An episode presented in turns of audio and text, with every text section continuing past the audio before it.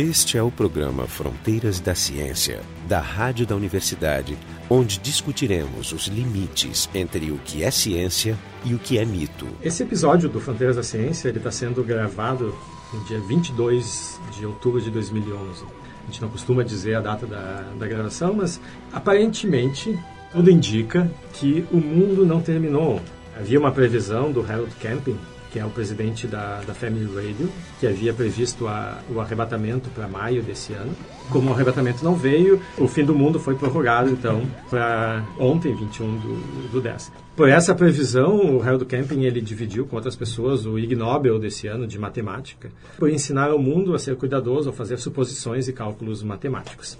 O tema, então, desse, desse programa continua a, a ser o fim do mundo. A gente já fez alguns episódios sobre, sobre isso. Mas hoje a gente vai falar sobre outra previsão do, do fim, que possivelmente acontecerá no dia 21 de dezembro de 2012. Então, para falar sobre esse assunto, hoje a gente tem aqui dois professores do Departamento de Astronomia da URGS, o Eduardo Costa e o Horácio Dottori, o Jorge Kilfeld, do Departamento de Biofísica, e eu, Jefferson Arenzon, do Departamento de Física da URGS. Eu ia começar perguntando para o Edu, por que dia 21 de dezembro e não dia 20 de dezembro. Porque dia 20 de dezembro vai ficar muito mais bonito, porque fica 20, 12, 20, 12. Pois é. Né? Então, o que, que tem de, de especial no dia 21 e da, qual é a origem dessa, bom, dessa previsão? Bom, Jefferson, é, supostamente o dia 21 de dezembro é, seria o final de um ciclo de 13 Batikuns, que é um período de tempo do calendário maio.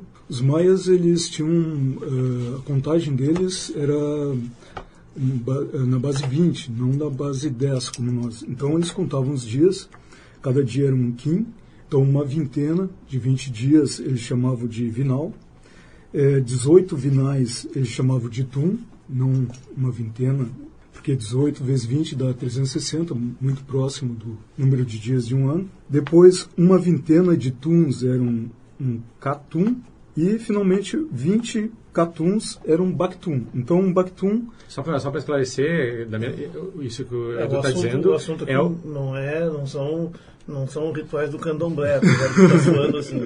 Isso é o, o que o Edu está contando é o equivalente das, da, do que a gente tem na base 10, que é o sistema de numeração que a gente usa. Então a gente tem dezenas, centenas, milhares. Se a gente muda a base, se não é mais o 10, e o 10 vem porque a gente tem 10 uhum. dedos, né? Não sei quantos dedos os maias estavam usando. Acho que eles estavam usando os do pé também. Os pés também. É possível. É, é possível.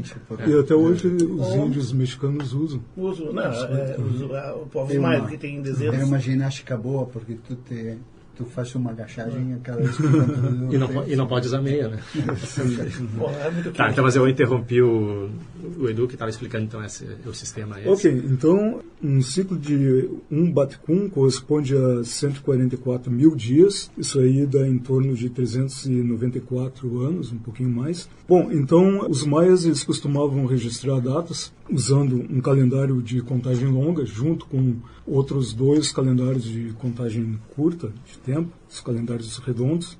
E as datas, elas nesse calendário longo, elas eram contadas a partir de um dia zero e, segundo algumas estimativas, quando se tentou fazer uma comparação com o nosso calendário atual, o calendário gregoriano, de quando seria essa, esse dia zero da contagem longa de anos, se chegou à conclusão de que seria no dia 21, 11 eh, de agosto de 3114 a.C.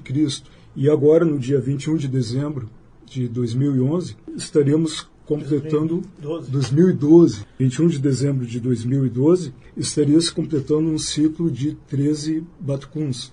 Bom, eh, existe pelo menos um registro, na, um registro maio, de que o Bom, os maias, eles, a cosmogonia maia concebia o um mundo sendo criado em etapas e o nosso mundo atual seria o quarto mundo, depois de uma série de três outros mundos que fracassados. E uh, em alguns registros maias, a data de início da contagem do, de dias no calendário longo não seria o dia zero, e sim o dia correspondente a 13 baticuns de um período anterior. Isso levou algumas pessoas, principalmente ligadas a movimentos esotéricos, a acreditar que a cada 13 baticuns se ter, termina um ciclo. De tempo, e aí ocorre ou uma transformação significativa, ou então algum evento catastrófico, É, até esse- é, é bom explicar uma coisa que os maias eles tinham eles usavam três calendários ao mesmo tempo eles eram bem mais sofisticados que nós. E nesse sentido eles tinham esse calendário solar que é o de 365 dias não há dúvida é igual para todo mundo no planeta. E esse calendário que está mencionando com esses nomes que é um calendário ritual cerimonial 260 dias 260 dias. Obviamente ele, ele não coincide o tempo todo, mas ele se sincroniza uma vez a cada 52 anos. Isso, Caso exatamente. essa informação Uhum. seja útil.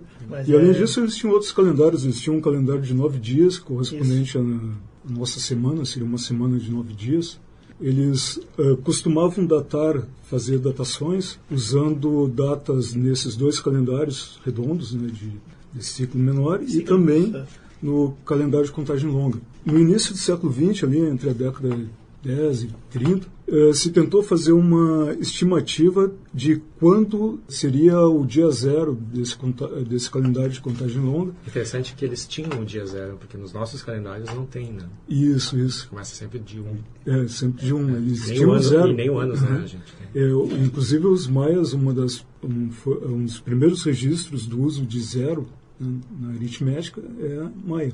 Então se fez estudos comparando registros de eventos astronômicos, conjunções planetárias, eh, eventos relacionados com a posição de Vênus, a posição da Lua, e a partir daí se chegou a algumas datas que poderiam ser usadas como referência, ponto de partida para essa contagem de, de dias no calendário longo. Bom, na verdade existe mais de uma dúzia de datas possíveis e, dependendo da data que se escolhe, os, esse ciclo de 13 Pactuns vai terminar ou no dia 21 de dezembro de 2012 ou no dia 24 de dezembro de 2012, mas além dessas tem outras datas para O notável é que tem mais datas de fim de Seria mundo bonito. do que essa aí. Muito mais. Não, é Mas é- tem tantas que algum dia vai dar certo, vai dar certo alguma. O curioso é que, então, de todas essas datas aí, eles escolheram bem o dia do solstício, né? Pois é. Solstício de verão no Não, nosso hemisfério. é horrível porque eu me aposento nem um mês de aposentadoria. E o mundo acaba. nem conseguir curtir. acabar, não vou trabalhar 35 É bastante anos. metafórico isso. Mas de todas, de- existem várias previsões, não só baseado nos nos maias, né, para que o mundo termine nesse nesse dia. Eu olhando, né, o material para trazer para cá, eu achei um autor chamado Terence McKenna, que na década de 70 eh, desenvolveu, segundo a Wikipédia, baseado ao mesmo tempo que ele tinha um consumo alto de cogumelos. Então ele, ele- eu vou até vou, eu vou ler a frase dele porque eu realmente não consigo parafrasear isso. Então ele diz o seguinte: o universo tem um atrator teleológico no fim dos tempos que aumenta a interconectividade, atingindo por fim uma singularidade de complexidade infinita em 2012, quando tudo e qualquer coisa imaginável acontecerá simultaneamente. É como então, o Aleph de Borges. É o Aleph, mas é mais É. parecido com uma espécie de grande ralo cósmico. Não, mas esse cara, esse cara, ele baseado no, no I Ching, ele desenvolveu um modelo matemático. né? Ele chegou numa numa fórmula lá numerológica e ele inclusive tem vocês podem encontrar imagens da, da forma dessa função, tá? Uma função toda esquisita com, com picos e máximos e, e cada um desses desses máximos significa um máximo de novidades. Então ele tenta relacionar esses máximos com, com, com acontecimentos. Então ele, ele chama que isso aqui é uma onda temporal que está se aproximando, etc. E essa função, ela de repente, puf, ela vai a zero. Pelos cálculos dele, ela ia a zero em novembro de 2012. Aí depois que quando ele soube do, da, da- dessas previsões para o dia 21, ele fez umas pequenas modificações lá nas hipóteses originais e passou a, a bater com o dia 21 do 12, né? Então tem uma Sim, a primeira previsão era para 2013, maio. Desse do, do Hum, eu, É. eu não sei se você vai comentar isso. Na verdade, a origem está num livro chamado de, o, o, o 12 Planeta, de 1976. Né? Isso aqui é interessante porque, já que estão falando da origem, isso aqui está num, num FAQ feito pela NASA, né, sobre 2012, que saiu no ano passado, que tava, virou um problema de saúde coletiva lá, o- a, a, a, a histeria, né? E, a- e eles explicam que a origem da predição de- do fim do mundo em dezembro de 2012, né? Começa com essa, nós vamos falar depois desse planeta, né, enfim, que é Nibiru, um suposto planeta descoberto pelos sumérios, né? que eh, estaria vindo rumo à Terra. Tá como um míssil. Então, Zakaria Sitchin, que escrevia ficção científica sobre civilizações mesopotâmicas e outros, em vários livros com esse, o 12 Planeta, de 76, ele alega ter encontrado traduzido placas sumérias que identificam. Nós vamos falar depois. Isso aí. Só, só, só, só para eu fechar, para não confundir o que eu estava dizendo com isso uhum. aqui. Então, aquela previsão que eu estava mencionando é uma, uma, é uma previsão independente que batia quase com a, a, previsão essa do dia 21 de dezembro, que depois foi ajustada. Essa aqui é uma outra previsão, então existe Sim. toda uma confluência de previsões isso. diferentes que estão é. sendo ajustadas para serem consistentes. Sim, isso tá? é o tá? que eu chamo assim de grande, é, grande é. conspiração é. mística. Ou seja, os caras resolveram falar a mesma linguagem para ficarem mutuamente é, apoiadores. o universo está conspirando para se terminar no, o bom no desse é que o bom é que vai matar tudo ao mesmo vão, tempo. Todas vão falhar Exato. ao mesmo tempo. Espero que sim.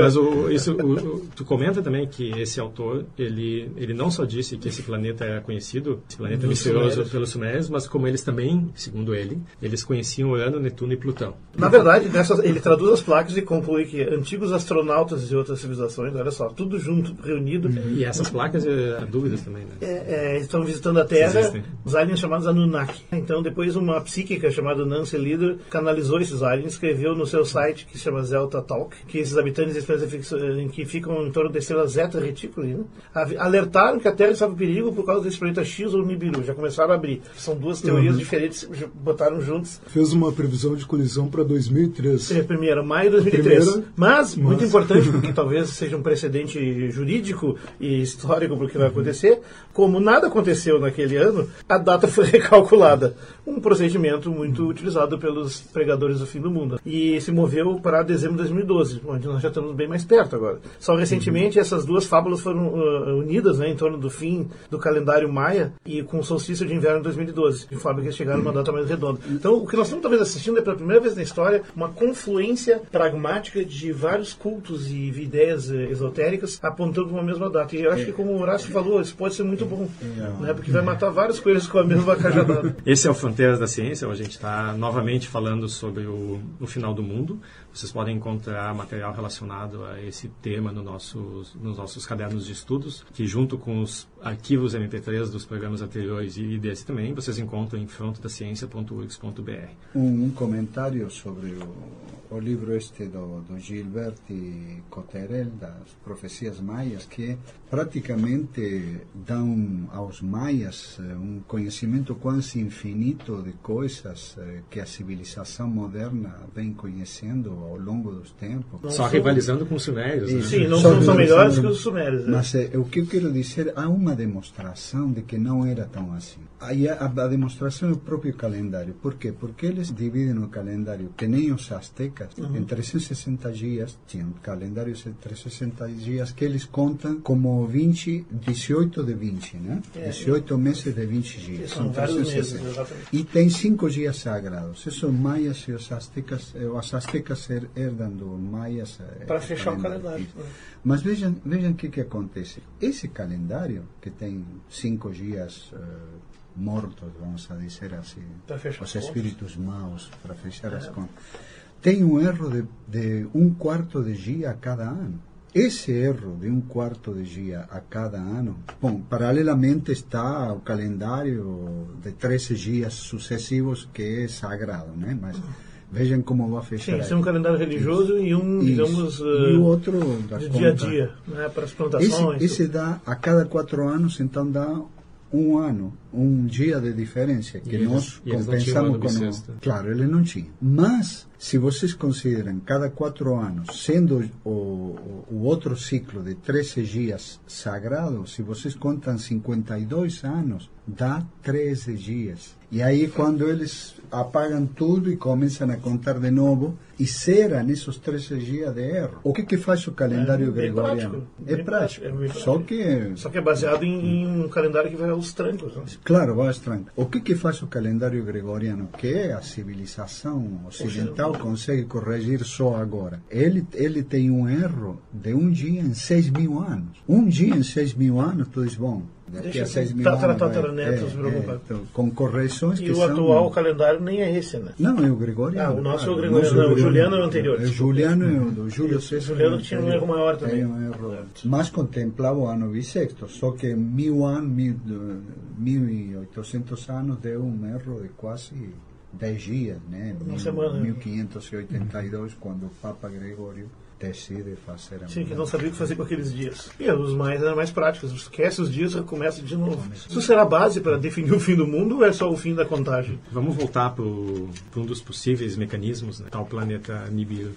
Inclusive tem relatos de que esse planeta estaria se escondendo atrás do Sol, só esperando a chegada do... É um que planeta é por isso, à espreita, exatamente. Que é, por, que é por isso que não se... Que não se bom, mas se ele tem, se ele tem o mesmo período e ele está escondido, significa que ele nunca vai bater... Por isso, né? Tá, tem tá. periodicidade traduções. Porque tá, Segundo um autor aqui que tem, ele fala que Nibiru é de fato uma estrela não marrom com uma órbita elíptica como a de um cometa. Essa é a frase mais engraçada que eu já li junto. Bom, se fosse uma estrela não marrom, o efeito gravitacional seria tão forte que já estaria sendo sentido há, há tanto é, tempo. E com a órbita elíptica de um cometa destroçava mas, a metade do sistema solar. Mas é interessante que existem teorias conspiratórias, N teorias conspiratórias, e tem uma, inclusive acho que é nessa mesma página que o Jorge mencionou antes, de perguntas e respostas da NASA, que uma das pessoas que deixou uma pergunta lá dizia o seguinte: se vocês olharem para o Google Sky, que seria o equivalente do Google Earth, só que olhando para o céu, né? existia, não sei se existe ainda, uma, uma pequena região onde estava tudo escurecido não tinha as imagens naquela. Então essa pessoa perguntava se a NASA, o Google e o governo não estariam escondendo alguma coisa e propositalmente apagaram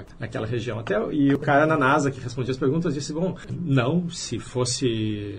se... saiu. Mas ele achou interessante, ele achou interessante, consultou um conhecido que ele tinha no Google e disse não, isso aí é um bug do nosso software. Que bom que nos avisou na próxima versão já vai estar corrigido. E... Tem mais uma coisa, Mas se a... for uma coisa fixa naquele lugar, no planeta também também, mas diga as passagens. É, bom, ele podia estar vindo, né, naquela seria, direção. Seria como estrela, mas tudo bem.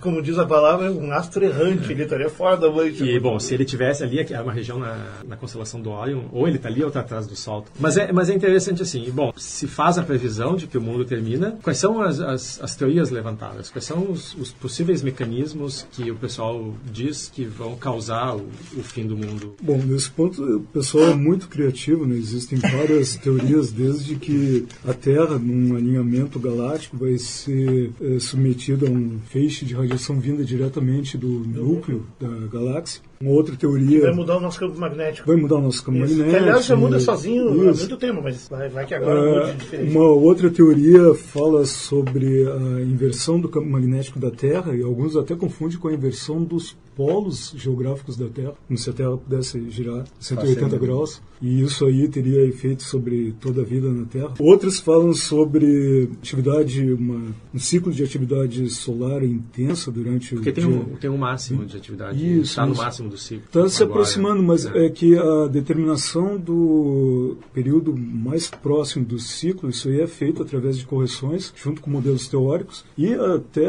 para não tirar a razão totalmente do pessoal, alguns que faziam essa previsão, alguns anos atrás, 2007, a NASA e outras agências que faziam estudos da atividade solar previam um ciclo para próximo de dezembro de 2012. Mas as previsões mais recentes colocam isso para abril, maio, entre fevereiro e maio de 2013. Isso é pura conspiração do governo. É.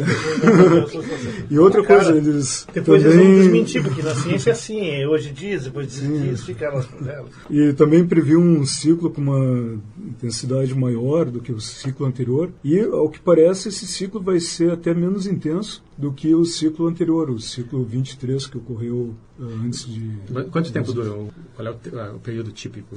Bom, os ciclos ocorrem a cada 11 anos e a duração não é muito regular. Né? Então, ou seja, a gente, ou seja, não é o, o, máximo de um ciclo do ciclo solar que vai não é uma coisa inédita ou seja a cada 11 anos a gente está passando está registrado há 400 anos com Galileu que mostrou com grande e com grande detalhe nos últimos 60 anos sim não o que eu estou dizendo é que nós estamos passando por máximos do ciclo solar sim, há milhares assim, de anos. Com registro fotométrico e equipamentos sofisticados, pelo menos cinco ou seis ciclos inteiros já. É. Né? Então, realmente não é nenhuma... É verdade que esses máximos podem ter influência em, em telecomunicações. Ah, isso é né? É fato. É verdade, mas daí pro final do mundo. Bom, nós já né? falamos Sim. nos programas final do mundo que existe uma coisa que pode vir que tem a ver com a atividade solar, que são os, flare, os gamma ray bursts. Ah, mas a gente pode ficar sem internet? Ah, bom, aí já é. Aí já seria... É, na verdade, podem queimar até todos os satélites, né?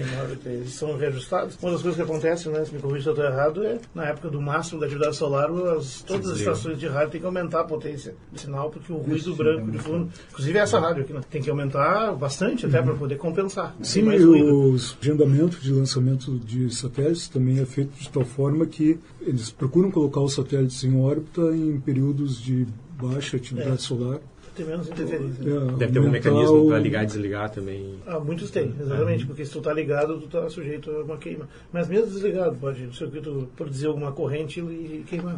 Bom, tem aquele caso da usina no Canadá, né? Que queimou numa, numa tormenta, né? Uma tormenta solar, é. é. Mas o que, que são? São partículas? É, partículas carregadas, e se tu está perto dos polos... É, que é, podem induzir é, é um lugar onde não tem correntes em grandes redes elétricas. E essa, bom, mas essas partículas, elas viajam mais devagar do que a luz, então quando a gente tem alguns minutos entre Sim, observar o, o flare e essas partículas chegarem, então daí é tempo uhum. para adicionar um mecanismo de desligamento Seriam de dias, eu acho que da hora de alguns dias. Né? É. Eu já vi filmes onde isso é da hora de horas para caber dentro da história, mas enfim, não tem fundamento. Mas de fato, se houvesse um flare e tal, um flare não, um, um gamma ray burst, uma explosão ah, é. de raios gama, aí é um pouco mais delicado. Uhum. O Sol nosso, em princípio, não se estima que possa fazer isso. não, o Sol não. Tem, tem as estrelas da galáxias que uhum. podem ser explosões de raios gama estão mapeadas, né? Sim. E eh, não porque se uma função de, de, buraco negro com uma com uma estrela de nêutrons ou duas estrelas de nêutrons. E, e, e, não só isso, né? Porque a, além de tu ter uma fonte de raios gama próximos,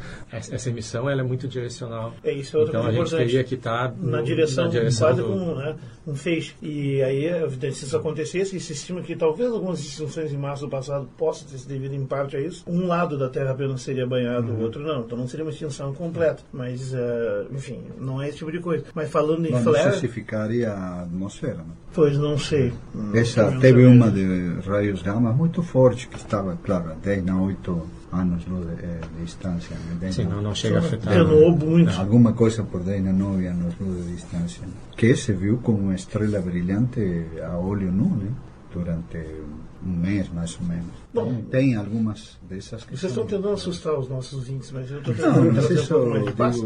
Esse, esse seguro que essa, ninguém vai Essa escala de distância estaria dentro da nossa galáxia ainda? Não, é essa galáxia. Essa galáxia. Até falando assim que o Sol sempre esteve ativo, ele é muito ativo, e um episódio recente que muitos devem ter entrado em contato, que foi de um cometa que foi filmado praticamente mergulhando no Sol. Sim. Uhum. Né? E num primeiro momento foi mostrado uma sequência que sugeria que o cometa, ao entrar na zona da, do eclipse artificial do coronógrafo, né? onde não dá para chegar ele chegando até a superfície do, do Sol, na sequência temporal sairia um, era um, uma explosão de vento solar, como se fosse um, um refluxo, um recuo, né? Uma, uma, explosão consequente daquele impacto. E depois foi mostrado por vários autores que, na verdade, se tu pegar o filme com mais tempo e ver, essas explosões acontecem em todas as direções, quase o tempo todo, uhum. e aquilo foi apenas uma coincidência, uhum. quase que uma edição intencional para mostrar. Cometa, por maior que Essa é a primeira coisa, é uma coincidência. Segundo, um cometa jamais faria aquilo é. pelo que se pensa. Sim. Né? Mas foi um episódio é, Só pensou o que aconteceu com o cometa Schumacher-Levy 9, né, quando colidiu com Júpiter. Ah, é. Que se dividiu em vários. Ele se fragmentou devido é, às forças de marés, deixou marcas na, na, na, camada mais externa de Júpiter, mas... Mas não expeliu metade de Júpiter para o ar, assim, né, nada, exatamente. Esse é o Fronteiras da Ciência, hoje falando sobre o, o possível final do mundo em 2012. Vocês vão encontrar informações relacionadas a esse assunto no nosso, no nosso nosso site, que é o frontodaciencia.urgs.br. Na verdade, é uma pergunta que sempre, sempre que se discute um pouco mais inclinado ao esoterismo, que por que, vocês, astrônomos, acham que sabem mais do que os maias? Me resulta sempre muito difícil, cada vez me resulta mais difícil, eu já estou velho, né? menos tolerante, levar a, a sério essas coisas, discutir seriamente essas coisas. E eu, eu te dei um exemplo, o calendário, que é o mais trivial de todos. Eu acho que a astronomia eu acho que o problema nosso é não ter a possibilidade de difundir as coisas que conhece a ciência hoje, mas o conhecimento do universo em profundidade, por exemplo, não, os maias não tinham, não, tem uma visão em profundidade tridimensional ou tetradimensional, porque já está incluído o tempo. E não tinham como ter naquela época. Nem os maias, nem os sumérios. Ou... ou seja, é, muito primitivo tudo. A gente compara o que tem que usar hoje para fazer essas coisas e a única saída que tu tem é recorrer a, a fenômenos paranaturais, se dá uhum. conta? Que. Bom, não necessariamente, Bom, porque se realmente houvesse um registro confiável e não existe de que esses povos antigos tivessem informações que eles não teriam como ter acesso, como por exemplo a localização de Urano, Netuno e Plutão naquela época, isso seria uma evidência, por exemplo, de uma possível primeira coisa, informação recebida de outra civilização. Não ia, não ia, ser Cristóvão Colombo que, que conquistava ele, mas ele ia destruir a Cristóvão Colombo. Não, não, o que eu digo é que, né, o que eu digo é que esse, é esse seria o tipo de informação de evidência que poderia ser usada para dizer, por exemplo, que existiam contatos com civilizações na antiguidade. Mas as evidências nunca são essas. São sempre anedotas, são sempre exageros, são sempre subestimações do, dos, uma, dos uma antigos. Uma comparação sempre importante. Veja, é muito mais fácil construir pirâmides que construir um panteão, porque o espaço útil dentro de um panteão, claro. que estou me referindo é, arquitetura mais sofisticada. É uma arquitetura muito mais sofisticada, simplesmente cai. Qualquer, qual, qualquer prédio moderno tem muito mais espaço. Mas as, as catedrais, elas eram, no início, elas eram construídas por tentativa e erro. Nossa, Até que depois se desenvolveu toda a, a teoria da, das colunas e, e, dos arcos de sustentação. É, e, bom, teoria, foi né? uma prática mesmo. No caso dos etruscos hum. na Europa, mas foi redescoberto em vários lugares. Eu acho importante dizer o seguinte também. Em parte, esse fascínio com a sabedoria científica dos maias, ou dos sumérios e tal, ou dos chineses, ou dos chineses surge porque essas pessoas que, que acreditam nisso, elas não sabem que a gente conhece isso há milhares de anos também na Europa. Né? Então, elas realmente não, não sabem como, não vivem o calendário como vive uma pessoa do campo, por exemplo, que tem uma noção mais clara, ou certamente não tem esse contato com a realidade do calendário no seu dia a dia. Então, eles descobrem ao mesmo tempo que os sumérios faziam o que nós já também fazíamos e também fazemos, que na verdade existe uma espécie de desconexão, uma ignorância fruto da nossa forma de viver em sociedades uhum. urbanas e tal, onde as pessoas progressivamente sabem menos de como a gente já sabia, já sabia disso. E, e, agora tu redescobre, é uma redescoberta infeliz. A outra coisa que eu fiz, nós fizemos uma discussão fizemos sobre o fim do mundo lá no Skeptics in the Pub outro dia, psicologicamente assim, não, não só tem um fascínio pelas profecias apocalípticas, ele tem um fascínio em parte porque é um padrão antigo na, na humanidade, como se fosse insuportável sentir-se insignificante. Deixa, não deixa de ser um credo que dentro de uma sociedade acaba sendo inclusivo. Tu, tu pertence a um grupo que tem algo em comum. Mas mais do que isso, é uma forma psicologicamente das pessoas assumirem um certo controle sobre suas vidas. Porque pelo menos uma coisa eu sei, eu sei a data da minha morte. Não sei se eu vou conseguir ter um emprego, ou sair disso, ou pagar as dívidas, ou resolver a questão com minha esposa, mas eu, eu sei quando eu vou morrer, vai ser naquela data, e, e aí do mundo se não for. Quer dizer, então, é, parece infantil, mas psicologicamente é um mecanismo forte e funciona e explica por isso. Inclusive, não é só religiosos que caem nisso. Há também pessoas de, de índole mais secular, como Velikovsky, por exemplo, embarcaram em concepções catastrofistas, como Velikovsky e a colisão de planetas, né, que o Carl Sagan se dedicou bastante a combater na época, porque estava preocupado que vinha de uma pessoa que não era exatamente um leigo, completamente. não era um garçom, mas tinha uma como, por exemplo, religiosa tinha, tinha, mas ele também trazia alguns dados. Ele era uma pseudociência mais hard naquele momento. Eu queria que vocês, então, deixassem os nossos ouvintes uma, uma mensagem de, de segurança. Eles precisam se preocupar com o fim do mundo em 2012. Para quem está começando a ouvir o programa nesse momento, porque para quem pegou desde o início já sabe a resposta. Bom, o mundo era para ter acabado ontem, né? É. Não acabou. Aliás, é, é a data chance, segunda e última chance para aquele cara lá que disse que acabou. O Harold Camping. Isso. É, é, não sei qual é a desculpa que ele usou dessa vez, eu estou por fora. Não, ele, ele sofreu um, um acidente vascular agora em junho, então eu não sei se ele chegou a, a fazer uma. Uhum. ou se vai fazer uma modificação nessa, nessa previsão, ele já é um senhor. Não há nada em que se preocupar. Todos essas, eh, esses efeitos que supostamente poderiam ter algum alguma consequência mais devastadora sobre a Terra. Nenhum deles tem precedência científica, embasamento científico. Ou os que têm são muito improváveis, né? Por exemplo, Sim. existe rastreamento de, de possíveis asteroides. É. São rastreados e não tem nenhum não, previsto. Não. não, digamos, conhecidos tão, são rastreáveis e, e não tem, tem nenhum vários. previsto para colidir em 2012. São 10 é. mil. É. Pode sempre aparecer um. Existe um programa da NASA monitorando eles. É, é, é isso, isso. Então, praticamente quase todo dia algum asteroide se aproxima da Terra, mas. Uh, se aproxima entre aspas, porque a distância com que ele passa da, da Terra é, é, relativamente grande, muitas dezenas de vezes, por exemplo, a distância Terra-Lua. É mais fácil dizer ver os dias em que um objeto não vai passar do que, mas uh, o risco de ocorrer uma colisão é, é remoto, é muito pequeno. É muito difícil né, imaginar. Sim, e o curioso é que para 2012 existe previsões de asteroides passando próximo da Terra antes, vários dias antes de 21 de dezembro e vários dias depois. Talvez a previsão essa seja uma média. Né? é, e usa matemática, isso é assim. Aliás, deixa eu, eu, um comentário rápido, assim, até para dizer assim, que essa seria, então, pela lista do, do, do Rand, né, a 46 predição errada de uma lista mais, assim, enxugada de fins de mundo, né? A lista Desde pode subir, a, enfim, teorias de fim de mundo do, do, dos últimos poucos séculos. A lista varia, conforme autor, para 88 ou 100, deve ter centenas, com certeza. Desde 2000 e, desde 1999 já conheço uma meia dúzia. Ah, sim, é, nos últimos anos tem mais, porque nós estamos na volta do verão do milhar, do milhão. Do é, porque cada vez mais a gente ouve falar dessas previsões. É. Aliás, vocês já falamos aqui no Nibiru, mas você deve ter ouvido falar de outros planetas que já foram ou que vão vir, ou que são juntos, que foram reunidos nesse grande pacote comercial pseudocientífico de 2012, como Slow, Hercóbulos, Nibiru, Marduk, Nêmesis, olha ele, né, desde os anos 70, e o Planeta X, que é um trocadilho com o Planeta 10, quando a gente ainda tinha nove planetas, coisa que já não existe mais. Enfim, colha o seu planeta e, como dizia o, o Isaac Asimov no final, naquele livro maravilhoso, né, dos anos, fim dos anos 70, escolha a sua catástrofe. Tem para todo mundo. Ah, no fundo, no fundo, a gente tem que... Não quer dizer que não possa acontecer nada nessa data, né? Fazer um disclaimer aqui. Nesse caso, não sei o que, que nos reserva o Criador, mas... Ou seja, se acontece alguma coisa, então... O que podemos fazer é o seguinte, eu aposto uma, uma garrafa de champanhe. Ah, boa ideia, combinado. Que não passa nada. É, mas aí nós vamos apostar contra quem? Porque eu estou contigo. Então esse foi o, o, Fronteiras da Ciência. Hoje a gente discutiu sobre o final do mundo em 21 de dezembro de 2012. Conosco então estiveram o Eduardo Costa e o Horácio Dottori do Departamento de Astronomia da URGS, o Jorge Kilfield da Biofísica da URGS e eu, Jefferson Enzon, do Departamento de Física da URGS. O programa Fronteiras da Ciência é um projeto do Instituto de Física da URGS, técnica de Gilson de Césaro e direção técnica de Francisco Guazelli.